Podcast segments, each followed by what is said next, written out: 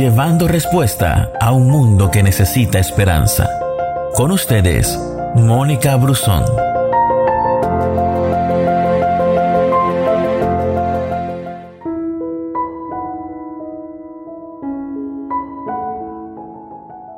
Tú guardarás en perfecta paz a todos los que confían en ti, a todos los que concentran en ti sus pensamientos.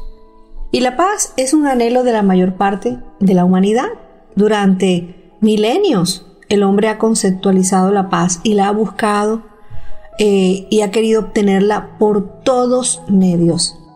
El mundo tiene su propio concepto de paz. Incluso nosotros podemos tener una idea personal de lo que significa paz. Pero más importante que ello es conocer el verdadero concepto de paz. Y la palabra que Dios ocupa para definir paz es el hebreo shalom. Y shalom significa un estado de bienestar, de plenitud, de estar completo, una bendición de salud, prosperidad, integridad, paz, concordia, sosiego. Y en ocasiones tú y yo creemos que cuando todo esté bien, cuando tengamos todas las circunstancias a nuestro favor, entonces vamos a tener paz. Pero la Biblia dice algo contrario. La escritura nos enseña que aún con circunstancias difíciles, nosotros, tú y yo, podemos tener paz. La Biblia usa la palabra paz de diferentes maneras. La paz a veces se refiere a un estado de amistad entre Dios y el hombre. Esta paz entre un Dios que es santo y la humanidad que peca se ha llevado a cabo por medio de la muerte sacrificial de Jesús. Y este estado de amistad con Dios es un requisito previo para la segunda clase de paz la que a veces tiene que ver con una mente tranquila. Y es solo cuando tenemos paz con Dios por medio de nuestro Señor Jesucristo que podemos experimentar la verdadera paz.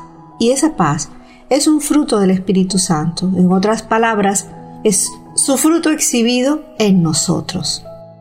Isaías 26:3 nos dice que Dios nos guardará en perfecta paz si nuestras mentes están enfocadas en Él. Es decir, que nuestras mentes se apoyen en el Señor, se centren en Él y confíen en Él. Nuestra tranquilidad de la mente es perfecta o imperfecta en la medida en que la mente permanece en Dios y no en nosotros o en nuestros problemas. Y la paz se experimenta cuando creemos lo que la Biblia dice acerca de la cercanía de Dios, eh, como en el Salmo 139, 1, 12, acerca de su bondad y poder su misericordia y amor por sus hijos y su plena soberanía sobre todas las circunstancias de la vida.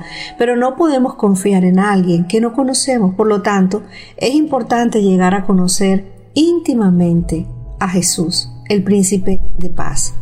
Y la paz se experimenta como resultado de la oración. Por nada estéis afanosos, sino que sean conocidas tus peticiones delante de Dios en toda oración y ruego con acción de gracias. Y la paz de Dios, que sobrepasa todo entendimiento, guardará vuestros corazones y vuestros pensamientos en Cristo Jesús.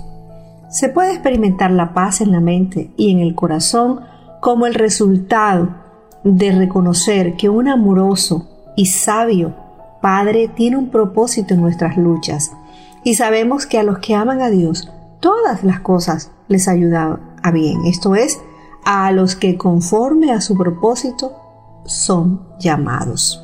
Sin embargo, para el creyente, la paz está disponible a través del íntimo conocimiento y de la plena confianza en Dios, que suplirá todo lo que te falta conforme a sus riquezas en gloria en Cristo Jesús. Sea tu corazón lleno de paz, sea tu vida llena de paz, sean tus relaciones llenas de paz, sea cada circunstancia llevándote a reconocer que esa paz que sobrepasa todo entendimiento está en tu vida todos los días. Dios te bendiga. Gracias por escucharnos. No te pierdas ninguna de nuestras publicaciones. No olvides compartir este audio con todos tus amigos. Que Dios te bendiga.